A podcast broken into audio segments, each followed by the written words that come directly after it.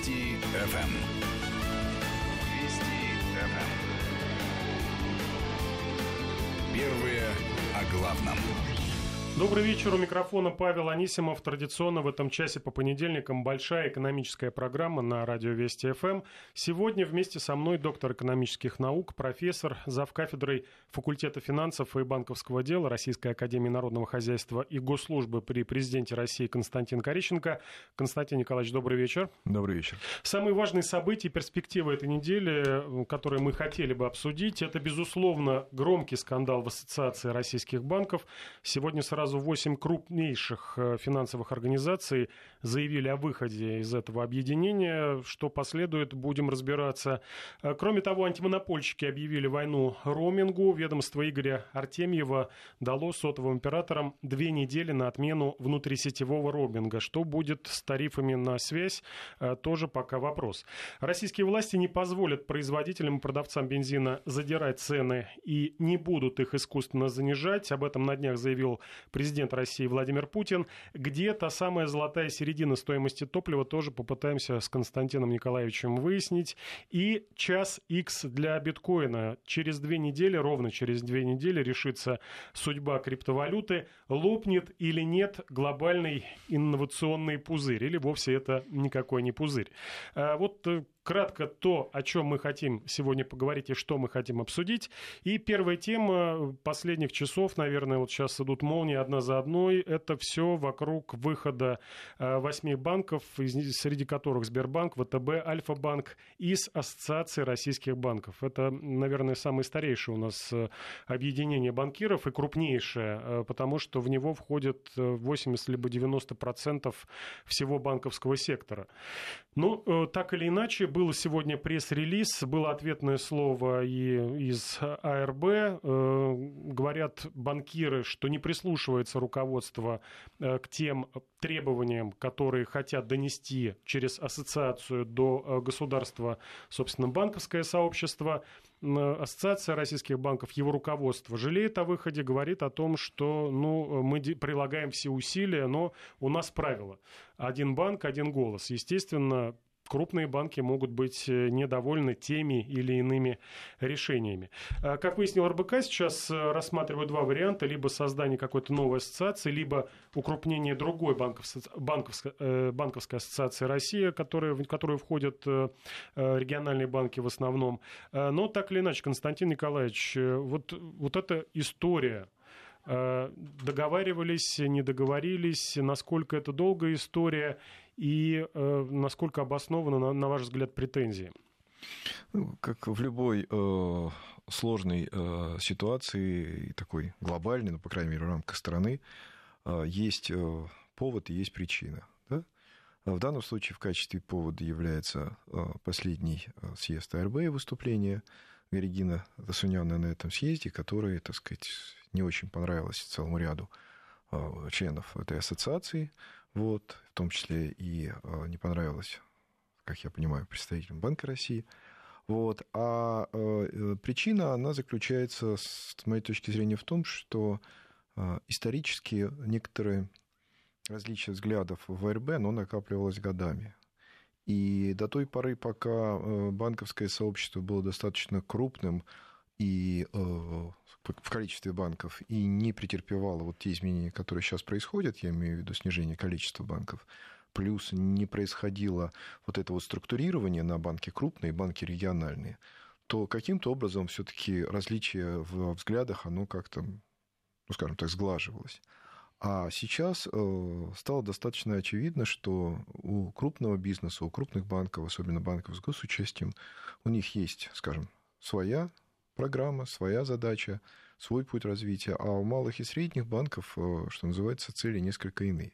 И э, руководство ассоциации, которое, как они правильно говорят, живут по принципу один член ассоциации, один голос, столкнулось, в общем-то, э, с проблемой то ли следовать э, голосу большинства и тогда, в общем, вызвать раздражение крупных, то ли все-таки действовать строго по уставу и тогда, собственно, получить то ли, э, то есть и действовать по, по уставу и получить э, то, что получилось, либо пытаться как-то все-таки реагировать на вот пожелания крупных банков. В конечном счете формальное следование уставу привело к той ситуации, которая сложилась. Сначала Альфа-банк высказал неудовольствие, потом, видимо, какой-то процесс произошел, и целый ряд крупных присоединились к этой инициативе. Более того, в АРБ, насколько я понимаю, достаточно давно не было ротации руководства. Григина Шотович очень уважаемый человек, но он уже там работает... Если лет 15. Да, лет 15 точно. Вот это тоже, возможно, является одной из причин. А вот. И, собственно, что называется, случилось то, что случилось. Накипело. Но, да. Но, с моей точки зрения, это э, вскрывает еще одну проблему, которая проявляется во многих сферах деятельности, а не только в банковском бизнесе. Это так называемый кризис демократии. Да? То ли надо следовать тому, что там хочет большинство, то ли надо следовать тому, кто, что называется, э, является крупным бизнесом и ведет основную долю там, того или иного процесса. Да? Кто заказывает музыку? Да. И вот тут вот э, это противоречие проявляется во многих сферах. Я думаю, мы сегодня еще об этом поговорим. Вот. Но в одно из противоречий, одно из проявлений вот в, банк, в банковской сфере. Что может быть дальше? Ну, во-первых, на банки это вряд ли как-то повлияет. Ну, тут вопрос, да, вопрос, который, вернее, два вопроса. Первый, как это повлияет на банковскую систему в целом, повлияет или нет? И, может, есть ли какие-то риски для граждан вот э, в результате таких прений внутри крупнейшего банковского сообщества? Ну, я практически верю, что для вкладчиков, для пользователей банков это никак вообще не, не несет никакого риска и никаких э, изменений. А для э, сообщества банковского это, возможно, э, приведет к одному из трех результатов. Первое – это, скажем так, просто смена руководства ВРБ и каким-то образом мирное разрешение конфликта и сохранение статус-кво. Потому что фактически эти банки еще не вышли из ассоциации, они только подали заявление. Это должно быть рассмотрено чуть позже.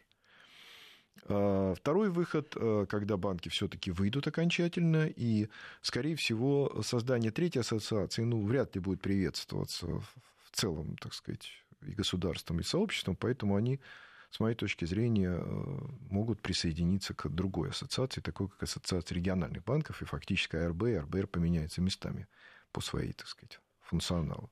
И третий сценарий тоже не исключенный. Это после долгих так сказать, сложных переговоров две ассоциации придут к, скажем так, рациональному решению о том, что зачем в России две крупных ассоциации, лучше пускай будет одна большая. И тогда произойдет их объединение, ну и как результат этого объединения в том числе решится вопрос кадровый ну, в общем-то, вполне себе таким рациональным и мирным способом. Не знаю, какой сценарий будет выбран. С моей точки зрения, наиболее прагматичным был бы, конечно, третий сценарий. Он бы объединил, объединил бы. Но он бы не решил все равно вот эту проблему э, фактически э, трехуровневой банковской системы, где есть центральный банк, крупные банки и малые и средние.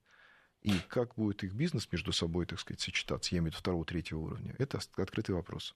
А какой функционал вот этих объединений, ассоциаций банков? Донести чаяния и беды банкиров до э, госуправления, либо, наоборот, надавить по каким-то ну, ну, ключевым законопроектам? У нас, к счастью или к сожалению, нет закона о лоббизме, но если бы он существовал, то, конечно, банковские ассоциации однозначно попадали бы, так сказать, в категорию, так сказать, лоббистских структур, которые э, всеми корректными законными способами, так сказать, продвигают интересы банковского сообщества. Плюс э, ассоциации развивают соответствующие э, сектора банковского бизнеса, инструментарий. Есть различного рода комитеты, которые обсуждают и готовят предложения о, скажем так, выработке того, что называется правил рынка. Ну и, наконец, э, ассоциации представляют собой способ самоорганизации, где э, люди и организации между собой взаимодействуют, обмениваются опытом, ну, создают то, что называется банковское комьюнити. И эта роль таких организаций во всем мире очень велика. Более-менее разобрались, назначили пути, куда двигаться банковская ассоциация. Посмотрим. Надеюсь, прислушиваются да, к Константину Николаевичу. И история, я так понимаю, еще будет продолжаться, развиваться. Скорее всего, все-таки, наверное, на мой взгляд, да, все-таки произойдет ротация в высших эшелонах ассоциации российских банков, чем все будут довольны. Наверное, потом перепишут устав под э, наши крупные банки, системообразующие, так называемые.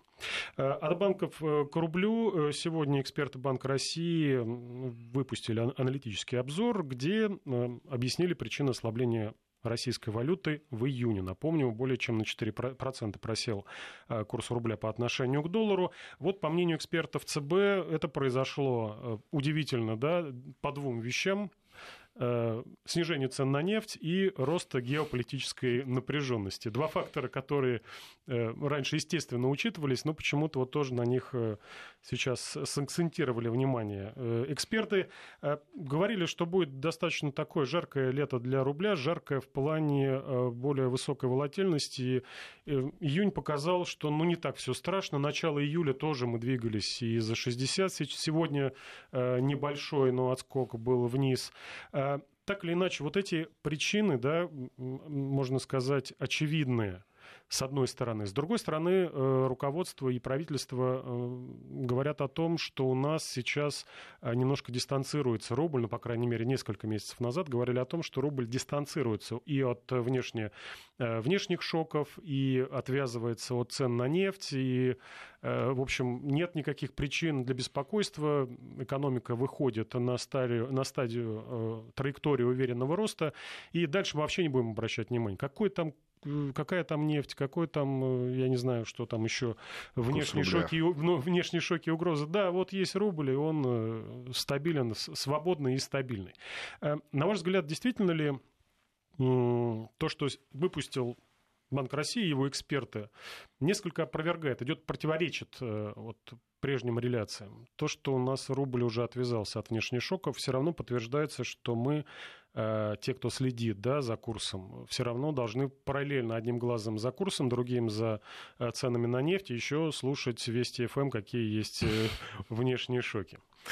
Ну, во-первых, стоит вспомнить, что кризис 2014 года как раз был связан с этими двумя внешними шоками, а именно геополитической напряженностью и изменением цен на нефть. Да? Правда, был еще третий элемент, который сейчас, кстати, не действует это а, резкое укрепление доллара в целом в мире. Да? Сейчас как раз наоборот идет ослабление позиции доллара. Это отличает сегодняшнюю ситуацию от ситуации 2014 года. И, кстати, может быть, является одним из объяснений того, почему тогда случилось то, что случилось, и сейчас происходит то, что происходит. А, это первое. А второе, все-таки я бы не сбрасывал, не сбрасывал со счетов то, о чем, как бы, так сказать, умалчивается в каких-то комментариях, это все-таки поведение э, спекулятивного э, потока капиталов, который э, несколько лет, последние два примерно с лишним года, приходил, притекал в российскую экономику, прежде всего за счет высоких процентных ставок и ожидания укрепления рубля. А сейчас ожидания укрепления рубля как-то, так сказать, уменьшились, назовем это так, а разница процентных ставок тоже, в общем-то, уменьшилась. Поэтому вот этот отток, в том числе наряду с э, падением цен на нефть, сыграл свою роль в ослаблении рубля. Но э, любое объяснение, оно, конечно, любопытно, но оно полезно или бесполезно в зависимости от того, позволяет ли оно что-то говорить о том, что будет в будущем. Так вот, я приведу пример. Мы сделали исследование, которое, кстати, вот сейчас должно быть опубликовано, по поводу того, а, какие факторы влияют на а, инфляцию и каков так называемый естественный уровень, да, то есть тот уровень, который в сегодняшних условиях российской экономики мог быть равновесным. Наши расчеты показывают, что равновесный уровень это, к сожалению, не 4, а 5%. И один из факторов, который постоянно выводит рубль из этого, прошу прощения, инфляцию из этого равновесного уровня, это в том числе внешний, внешний шок, а именно волатильность курса доллара. И э, борьба с э, инфляцией, попытка ее загнать еще ниже, э, будет постоянно порождать риски отскока инфляции, особенно с внешними шоками, и, соответственно, повышение процентных ставок, что, наверное, не было бы хорошо. В этом смысле на ум приходит некая параллель с тем, что у нас было в нашей истории порядка 20, если даже не просто порядка, а 20 лет назад, в 1997 году. 97 году, когда было решение, которое принималось очень тяжелое, а, это что нужно отпустить? Отпустить курс рубля или отпустить процентные ставки? Тогда было принято решение отпустить процентные ставки и всеми правдами и неправдами сохранять валютный коридор, а закончилось это кризисом 1998 года.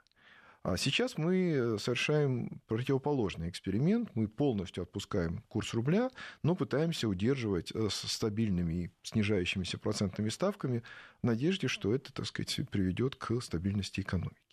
Наверное, это более такой рациональный путь, но мне кажется, что все-таки истина находится где-то посередине, потому что внешние шоки, передаваемые через курс, будут постоянно мешать достижению целей по инфляции. Поэтому все-таки какая-то комбинация, а именно ограничение колебаний рубля там, тем или иным способом, плюс стабильное снижение ключевой процентной ставки, это, наверное, был бы наиболее рациональным рецептом. Э, рецепт и прогноз вот хотя бы до конца этого месяца по рублю. Вроде как ничего такого страшного не ждем. Нет, сейчас э, лето, э, оно, в общем-то, не, так, не такое негативное, как для цен на нефть, так и для различного рода потоков капитала. Я думаю, что серьезные события в ту или другую сторону нас будут ожидать где-то с началом сентября когда спекулянты вернутся. Ну, когда все вернутся, как говорится, к своим активным операциям. Э, про операции, про операции, про звонки сейчас поговорим. Э, тема у нас про роуминг. Сегодня Федеральная антимонопольная служба выступила таким ключевым ньюзмейкером по этому поводу, предписала большой четверке российских сотовых операторов отменить плату за внутрисетевой роуминг. Тут важное уточнение. Не национальный. По национальному роумингу это когда вы звоните быть оператором там, в другом регионе своему партнеру, да, который в другом регионе, у которого другой оператор связи, а речь идет про внутрисетевой, когда вы уехали э, куда-то за город, и с вас э, начинает согласно договору, естественно, сотовый оператор брать гораздо больше денег, э, чем, например, если вы находитесь в пределах своего домашнего региона. Так вот, э, Федеральная антимонопольная служба дала две недели на то, чтобы пересмотреть это все. Э, подразумевается, чтобы отменить вот этот внутрисетевой роуминг. По, по поводу национального роуминга ФАС даст свои разъяснения, комментарии, пожелания до конца этой недели. Но так или иначе, сам сталкивался неоднократно неоднократно э, дача на границе Московской и Калужской области, но это еще Московская область, Новая Москва. Э, сотовый оператор известный, он начинает э, включать роуминг э, за 20 километров до подъезда границы Московской области. И, естественно, э, включает по полной, если что-то упустить, если какой-то интернет там забыл выключить в телефоне, обнуляется буквально там ежемесячная плата обнуляется за один день. Э, то же самое друг рассказывал, который живет в Калужской области, тут тоже приезжает на границу Московской, тот же самый оператор, ровно та же история при подъезде за 20 километров к Московской области э, калужским жителям тоже врубают роуминг. Э, ситуация несправедливая, э, все считают, посчитал Федеральная антимонопольная служба. А вот с точки зрения операторов связи, действительно ли нужно это отменять, либо это одна из мер поддержания доходности сотовых операторов? Ну, вы знаете, тут как в любом рынке или в любой баталии идет постоянная, так сказать, борьба что называется, меча и щита. Да?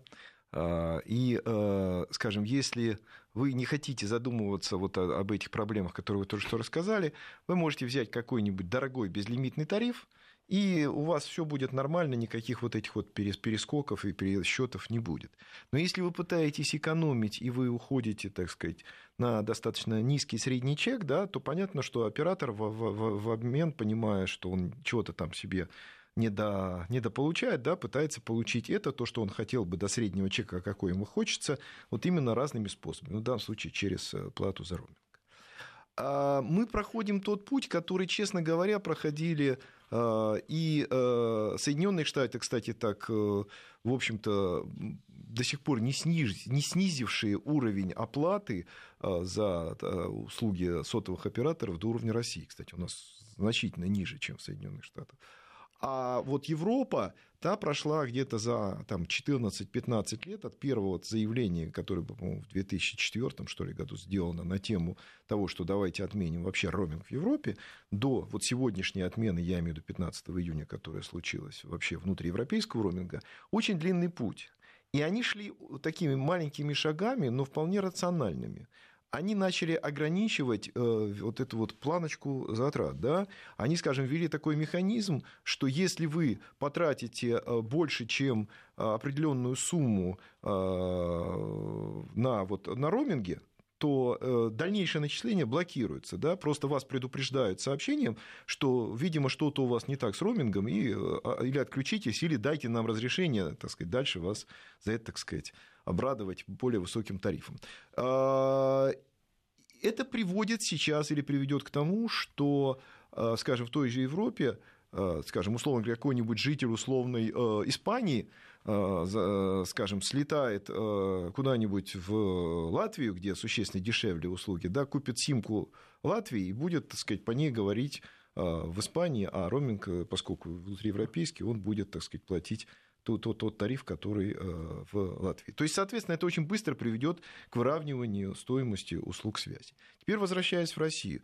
А в наших, э, нашей ситуации это будет тоже приводить к э, примерно похожим событиям, да, к похожим явлениям, когда будет выравниваться стоимость соответствующих услуг практически в регионах. Раньше причиной, почему нельзя было выровнять, там все показывали пальцем на Ростелеком и на определенные взаимоотношения с ним, сейчас эту проблему разрешили, вот. И я думаю, что это вполне естественный процесс, который будет приводить к двум вещам. Он будет, с одной стороны, приводить к понижению, очевидно, стоимости услуг, связанных с поездками, но к повышению, по, по идее, среднего чека, который в целом будет платить, что называется, средний, средний потребитель. Но то, что говорили эксперты, опасались, что отмена э, национального внутрисетевого роуминга приведет к тому, что э, сотовые операторы пусть даже это небольшая часть их дохода, но все равно, э, как по команде, немножко поднимут свои тарифы обычные на связь. А потом за счет конкуренции будут вынуждены снижать. Понимаете? Потому что, в принципе, пользователи в силу своей массовости будут даже вот эти вот там 5, 10, 20, 100 рублей, выигрывая у одного оператора, переходить к нему, благо у нас сейчас нет проблем, и постепенно эту общую стоимость услуг снижать. То есть, на самом деле, рынки когда есть роуминг, они сегментированы. Когда роуминг отсутствует, рынок единый, и на этом едином рынке, в принципе, конкуренция э, движет все, все цены вниз. Есть ли еще какие-то варианты и отмены, и дальнейших, э, скажем так, дальнейшего развития событий? Вы понимаете, с моей точки зрения, чтобы было бы рационально со стороны ФАС или э, там, Минкомсвязи или любого другого органа, который, скажем так, полномочен управлять этим процессом, это сформулировать некоторую программу, не знаю, на 3-5 на лет – да, программу действий со словами, что вот мы планируем в этом году отменить вот это, в этом году, ну, через государственные э, механизмы, в этом отменить вот это, в этом отменить вот это. Подготовьтесь к этому, да, и, соответственно, выстроите свои экономические программы. А когда говорят, что давайте в течение двух недель или даже месяца все быстро, так сказать, поменяйте, то это приводит к очень серьезным последствиям для финансового результата и, в общем, некой такой э, хаотичным попыткам как-то это обойти. Хотя лучше всего, конечно, было бы построить планы, в соответствии с этим планом просто потихонечку двигаться, как это сделала, собственно, Европа. Ну, не соглашусь по поводу э, того, что конкуренция будет продавливать вниз э, тарифы. У нас же выходил четвертый игрок, который э, в том числе и по отменил, по сути, да, вот внутрисетевой роуминг, но из-за не очень отличного, скажем так, качества связи, все равно люди попробовали, вернулись и к своим старым сотовым операторам, тоже доплачивая, и сейчас вот пересматриваются э, архивные тарифы, люди... Это так, это так. Ну, как говорится, каждый пытается наварить на том, на чем умеет. Ну, будут продолжать наваривать. Э, Мое такое ощущение. Да, роуминг отменят, но повысят тарифы обычные. Будем доплачивать. Э, мы продолжим буквально через несколько минут. Сейчас новости. Напомню, у нас в студии э, доктор экономических наук, профессор Российской Академии Народного Хозяйства и Госслужбы при президенте России Константин Корищенко. Э, не переключайтесь, дальше будет про биткоин и бензин. Вести ФМ.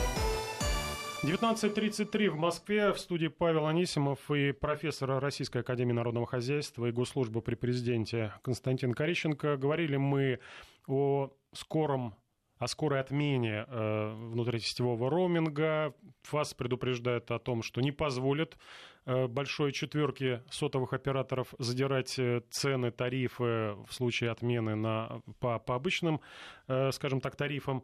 И вспомнилась история, мы про нее сейчас говорим, про бензин. Российские власти не позволят производителям и продавцам бензина задирать цены, но и не будут их искусственно занижать. Об этом, напомню, заявил президент России Владимир Путин на встрече с работниками Лебединского горно-обогатительного комбината в конце прошлой недели. Э, понятно, да, логика, что э, искусственно занижать будет дефицит, э, такое мы уже э, проходили, и завышать, вот по поводу задирать цены, завыш, задирать, э, завышать цены, как здесь может государство повлиять, и где вообще та вот золотая середина, можно ли сдержать рост цен на бензин, либо это процесс э, необратимый? Ну, для того, чтобы э, разобраться, всегда есть э, какие-то аналогии. Вот мы уже там сравнивали с 97 годом, да. Давайте теперь сравним еще, э, еще один показатель. Э, средняя цена на нефть в рублях в 2008-2009 году, 2008-2009, составляла порядка 2000 рублей за баррель. А, не, э, цена на бензин в это же время да, была порядка 20 рублей, 95 была порядка 20 рублей за литр. Да? Люди уже стали подзабывать такие Да, сейчас цены. у нас где-то порядка 40 в среднем, да, если по России брать. То есть у нас э, цены на бензин выросли в два раза.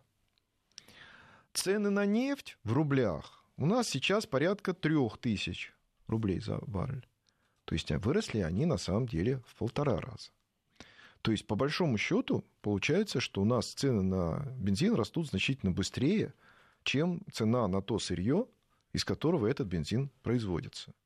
Значит, соответственно, либо эти добавочные, в кавычках, доходы идут в карман производителя, либо меняется режим э, налогообложения, увеличивается соответствующие э, акцизы, увеличиваются соответствующие изъятия у производителей и продающих сетей, которые идут в пользу государства. Ну, тот же налоговый маневр повышает да. добычу на налог, добыч... да. налог на а, Здесь, конечно, это требует очень точного счета, но в любом случае а, мы, мы, вот, так сказать, не вдаваясь в какие-то детали, можно считать, что по сравнению с ценой на нефть цена на бензин завышена.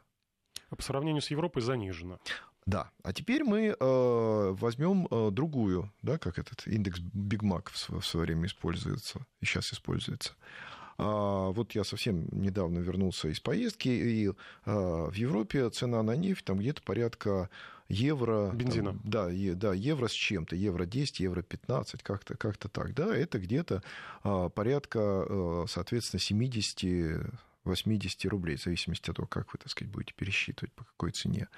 Вот. То есть фактически получается, что цена э, на бензин в Европе, она в два раза выше. Да? Вот. А, это на самом деле является отражением того факта, что в принципе сегодняшнее соотношение курса и стоимости э, сырья сегодня во многом благоприятно э, энергоемким отраслям, которые существуют в России, которые должны или могут использовать большое количество бензина для того, чтобы производить свой, э, свою продукцию. В частности, там, тоже сельское хозяйство, например. Да? Поэтому сегодняшняя комбинация цен и курса, да, она, в общем-то, благоприятна для э, производителя, особенно экспортного, но поскольку российские доходы у граждан выросли непропорционально ценам на нефть, она не очень благоприятна для российских граждан. Поэтому, в общем-то, вот если давать короткий резюме, то для производителей экспортным товаром ситуация благоприятная, для потребителей, у которых доходы не растут значительно, ситуация, конечно, такова, что бензин кажется дорогим. Ну и в том числе и наши слушатели вспоминают э, про советские годы 40 копеек за литр 76-го бензина. Хотя, если пересчитать, умножить на 100, вот э, моя такая, да, шкала градации, все цены, в принципе, можно умножить на 100, и получится текущие цены. Вот 40 копеек умножить на 100 будут те же 40 э, рублей за литр. То есть, Нет, ну, это будет 4... Сейчас, секундочку. А на 100 копеек? Да, конечно, да. 40 копеек. 40 рублей за литр. Но все же потребители ропщут, и недаром, да, задают вопросы в том числе и высшему руководству страны. Э, руководители аргументируют тем, что если мы будем как-то искусственно сдерживать цены, производителям будет э, выгоднее, да и сейчас, наверное, выгоднее, но еще больше станет выгоднее отправлять э, все э, за рубеж, где цена в два раза выше. Но, с другой стороны, у нас основные экспортеры, в том числе и э, нефтепродуктов, это все-таки компании с государственным участием. Во-первых, да, во-вторых, все-таки основной товар экспорта это не бензин у нас сегодня, да, то есть у нас постоянная проблема, о которой постоянно говорят, это переработка, более высокая переработка базового сырья и продажа, так сказать, уже переработанных продуктов, будь то бензин или будь то соответствующей химической продукции, продукция химической промышленности и так далее. Вот. А, поэтому а, здесь на самом деле все, что называется, как, как мерить а, пресловутого удава. Да? То есть попугаях он длиннее, да, а в слоненках он короче так и здесь. Но говорят о том, что если больше будет товаров э, бензина у нас на бирже, то и цены будут э, ниже, и оптовые, и розничные. Все-таки бензин у нас, у нас вот двух, двух типов, как мы выяснили, да, он не двух типов, а в двух частях применяется. Это, так сказать, использование для э, автомобилей, так сказать, задействованных в бизнесе, и использование для частных автомобилей. Для бизнеса это, в принципе, сегодня достаточно удобоваримо, удобоваримо а для частного потребителя это, Потерпите. в общем, да, придется потерпеть. Э, про частных потребителей мы переходим э, к теме банка Югры, который в начале прошлой недели получил э, черную метку от Центробанка, наложен временный мораторий на все действия в банке, введена э, временная, опять же, администрация. Э, сегодня акционеры банка заявили, что готовы провести санацию за свой счет. Один из вариантов санации пока не знает, что с банком Югора делать. Э, в то время как агентство по страхованию вкладов ищет 170 миллиардов рублей на выплаты вкладчиков. Определены пять банков, которые будут осуществлять выплаты застрахованным вкладом таких 170 миллиардов, а всего вкладчики держали 180 миллиардов, 10 миллиардов, э, видимо, превышали страховую сумму, миллион четыреста и так далее. А, но так или иначе, это один из крупнейших страховых случаев за весь период расчистки а, банковской системы, и в связи с этим э, вопрос э, к вам, Константин Николаевич, поскольку вы в Центробанке в свое время работали, насколько это неприятная история банк из топ-30 оказался не кредитоспособен? И можно ли было предвидеть э, заранее? Говорят, что проверки несколько месяцев назад вот как закончились, а проблемы были еще раньше, там несколько лет назад э, возникли. Ну, мне кажется, что э, предвидение дело великое, но всегда является таким конъюнктурным. Просто ситуация, скажем, 2014 года очень сильно изменила оценку очень многих банков да, того, того кризиса, который случился. Так что я бы здесь сейчас не стал бы гадать на кофейной гуще или просто рассуждать на тему, можно было, нет. Но, но что я могу сказать э, с определенной долей внутренней уверенности, что то, что мы сейчас видим и с АСВ, и с проблемными банками, это то, что было заложено через введение системы страхования вкладов.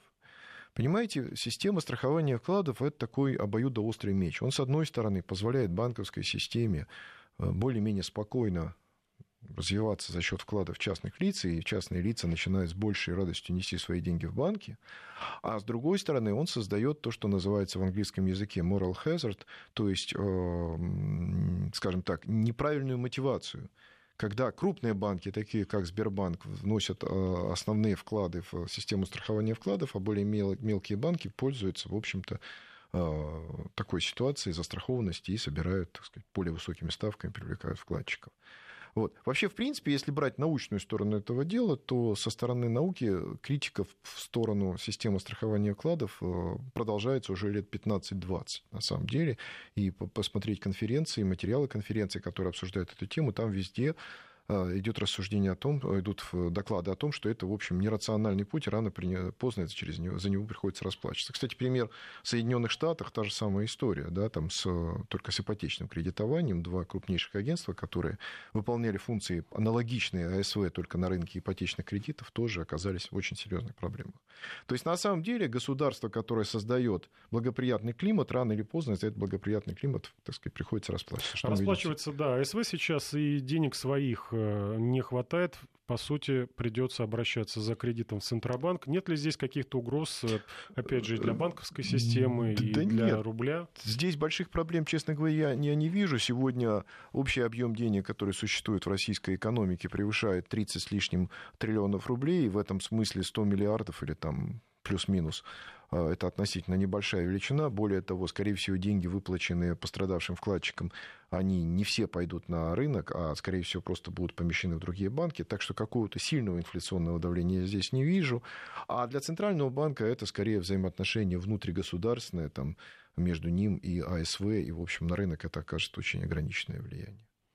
Ну, насчет новых вкладов сомневаюсь, потому что банки, которые э, предлагают, которые будут выплачивать, у них проценты, ну, не очень привлекательны, скорее а, всего. Нет, я не имею в виду, что они оставят в этих, в этих банках. банках. Я имею в виду, что они просто пойдут. Понимаете, к сожалению, российский вкладчик, опять же, это эффект системы страхования вкладов, переносит свои деньги просто в другой банк с более высокой ставкой не зарабатывая больше. Хотя говорят эксперты, что можно. Это mm-hmm. самое последнее дело вкладывать э, свободные средства на банковский депозит. Э, мы продолжим буквально через несколько минут. Сейчас э, новости о погоде тоже расскажут. Напомню, у нас в гостях профессор Российской Академии Народного Хозяйства и Госслужбы при президенте России Константин Корищенко. Не переключайтесь. Вести ФМ.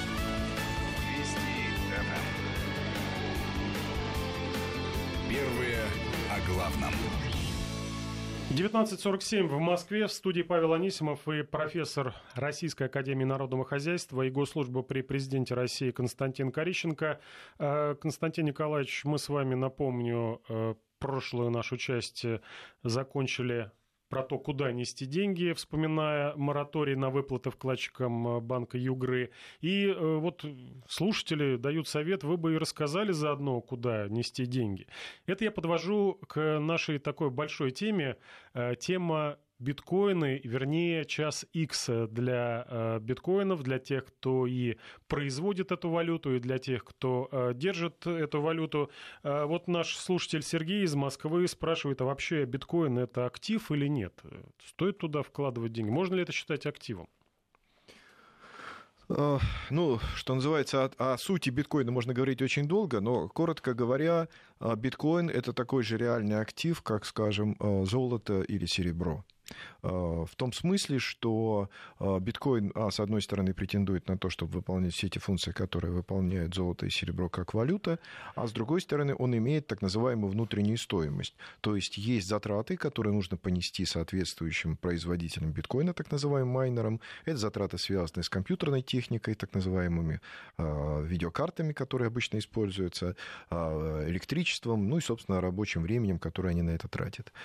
Поэтому такая валюта валюта, как биткоин, э, валюта, я беру слово в кавычки, она обладает внутренней стоимостью. В отличие от обычных денег. Там рубль, доллар, евро, иена, они внутренней стоимостью не обладают, э, они гарантируются государством. Но у, самого, у самой бумажки под названием доллар или рубль стоимость значительно ниже, чем то, что на ней написано. Но вы сравнили с золотом и серебром. Слиток золота и серебра можно пощупать. Получается, криптовалюту можно а, пощупать э, видеокарту, которую она генерирует. Вы знаете, сегодня уже по мере распространения интернета и использования различного рода ресурсов, ну, там, условно говоря, тех же видеоигр, да, вот э, реакция, воздействие на человека, э, результаты его участия в видеоигре может иметь такое же воздействие, да, там, в виде удовольствия, как щупание, условно говоря, золота, да, а использование слитка золота для оплаты чего, чего бы то ни было может иметь такой же эффект, как э, использование аналогичного объема биткоинов на оплату соответствующего товара. Так что в этом смысле эта вещь, в общем-то, сегодня уже достаточно реальная, сегодня уже никто не оспаривает, что все, что что существует в интернете, оно в определенном смысле так же реально, как и здание, которое существует рядом с нами на улице. И давайте все-таки про страшилки для, для держателей этих вещей под названием криптовалюта. Э, в чем смысл? 1 э, августа там какое-то идет разделение, там может быть две два биткоина, может быть, и вообще этот пузырь просто лопнет, и э, начнутся панические продажи. Э, кстати, за последнее время вот этот рынок, капитализация этого рынка за два месяца, она почти вдвое снизилась из- вот из-за того, что вот эта криптоэйфория все, да, давайте покупать, вкладывать в виртуальные деньги, оно вот такими опасениями. Что произойдет 1 августа? Давайте разделим. Есть спекулятивный раш, да, и здесь он может толкать вверх и вниз цену, там он, волна есть вверх, сейчас идет волна вверх, вниз, э, это имеет свой эффект. А есть содержательные внутренние проблемы. А, проблема внутренняя биткоина заключается в том, что то, как он был создан, в 2008 году, имеет определенные ограничения, как с точки зрения скорости, так и связано с ними объемом информации. А также имеет э, очень серьезную, что называется, проблему голосования, которая заложена в системе биткоин. А, то есть, если трактовать э, биткоин-сообщество как некое государство, то в ней есть, в ней есть, условно говоря, в нем есть, э, там, ну, назовем так, дворяне, и есть там буржуазия, там дворяне, условно говоря, майнеры, которые создают эти биткоины, генерируют. добывают, генерируют, а буржуазия та, которая создает техническую инфраструктуру, программы и, э, скажем так, развивает сервисы, биржи, обменные пункты и так далее. Рано или поздно между ними наступает некое противоречие. Оно проявляется в том, каким образом голосовать за то, какую следующую транзакцию включать, операцию платежную включать в соответствующие блоки. Не вдаваясь в детали, сейчас э, биткоин достиг вот в последний год, еще в 2016 году, когда это обсуждалось, а сейчас это просто еще проблема обострилась, пределов э, своих технических возможностей. Тот блок в размере 1 мегабайта, который сегодня встроен в биткоин, его уже недостаточно, чтобы обслуживать все транзакции. Надо как-то увеличивать. И было выработано техническое решение, как это сделать. Но, опять же, всегда возникают интересы одних, интересы других. И вот это противоречие привело к тому, что к дате, когда должны внедрить новое программное обеспечение, а это август – а начались разногласия. Одни говорят, давайте будем это внедрять, другие говорят, давайте будем это внедрять. И это, если не договорятся, может привести к тому, что после, этого, после 1 августа будут существовать две параллельные системы учетов владельцев биткоина. Сами понимаете, к каким рискам это приводит и к каким потенциальным потерям это может привести. Я надеюсь, что эта проблема будет разрешена, и, в общем-то, большинство проголосует либо за одну модель, либо за другую. Самый неприятный случай, когда сохранится две параллельные ситуации, которые, в общем-то, а, не будут э, иметь своего э, логического разрешения. Это, на самом деле, было бы большой проблемой для развития вообще криптовалют, и на, на какие-то длительный период подорвало бы доверие к этому рынку. А нужен ли нам этот рынок, рынок виртуальных а, денег? А, скажем так, биткоин же ведь на самом деле не какая-то чудесная вещь. Это вещь, которой мы уже знакомы много-много лет. Это на самом деле всего лишь навсего электронная цифровая подпись, только ее способ формирования в рамках биткоина, он задан алгоритмом, а в государственных структурах Российской Федерации э, эти цифровые подписи выдавали специальные удостоверяющими центры. Вот вся разница. А вторая идея, которая заложена в биткоин, так называемое распределение реестра хранения, когда, условно говоря, у вас на множестве компьютеров хранится вся информация об операциях, и вы не можете подделать. Вы, у вас нет одного, одного, одного центра, который можно, извините за выражение, хакнуть и все подделать. Всю сеть вы не сможете подделать. Поэтому биткоин как технологическая инновация, как идея будущего для работы с электронными данными, а, надежными, поскольку есть электронная цифровая подпись, и защищенными, поскольку распределенная система, это будущее финансового рынка и не только финансового. Поэтому в любом случае технология блокчейна, которая заложена в основе биткоина, будет активно применяться. Слушатели, кстати, напоминают, и я хотел тоже вам напомнить, что уже существует по версии слушателей 5 криптовалют, никаких ограничений нет. нет. Их, их уже гораздо Сегодня больше. Сегодня где-то, за, ну, в зависимости как считать, зашкаливает за сотню на самом деле. И вот это раздвоение биткоина, возможно, его падение стоимости, кто говорит до 600 долларов, кто говорит еще ниже упадет. Почему это так страшно? Почему? А, потому что а, биткоин сам по себе, помимо того, что это рынок, это еще технология, которая закладывается в целый ряд проектов, которые сегодня никакого отношения к торговле биткоином не имеют. Потому что Блокчейн технология. Да, да. И если э, биткоин будет дискредитирован, то эти проекты тоже, по большому счету, будут дискредитированы. Поэтому здесь э, на кону стоит не э, спекулятивная стоимость биткоина, кое интересует многих, а на самом деле технологическое решение, которое заложено в основу очень дорогостоящих и крупных проектов, которые на самом деле дороже даже, чем э, все, весь объем биткоина сегодня добытый.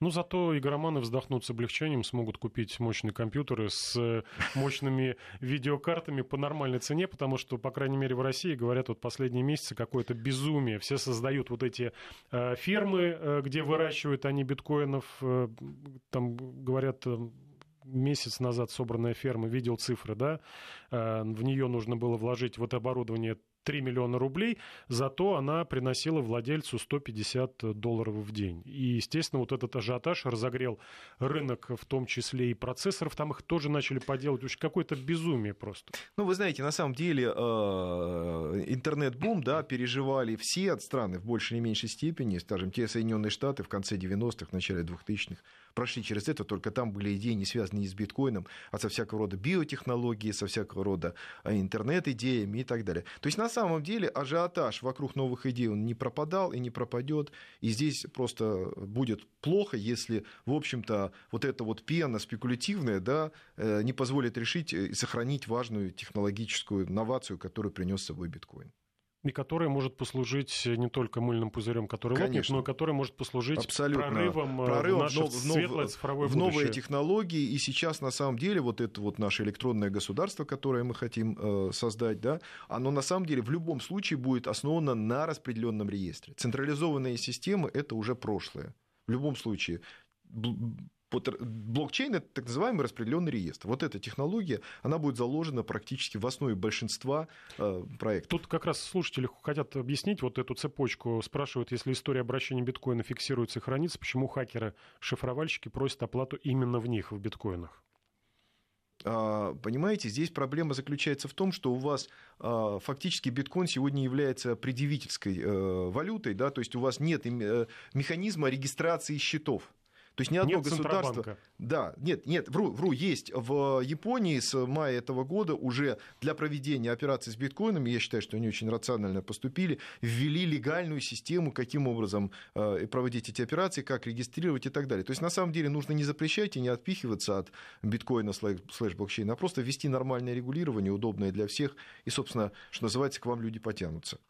Ну, потянутся или нет, посмотрим. Мы до 1 августа совсем немного э, времени осталось подождать. Э, на мой взгляд, все-таки все равно я вот соглашусь э, с Илоном Максом, который Маском, прошу прощения, который назвал в том числе искусственный интеллект величайшей угрозой для человечества, человек, который имеет доступ ко всему передовому, предупредил, что все это нужно контролировать, государственное регулирование вводить, иначе закончится очень и очень серьезной катастрофой. Благодарю нашего сегодняшнего гостя. Напомню, у нас в гостях был профессор э, Российской Академии Народного Хозяйства и Госслужбы при президенте России Константин Корищенко. И я, Павел Анисимов. Мы прощаемся с вами. Всего доброго. До свидания. До свидания. Вести ФМ.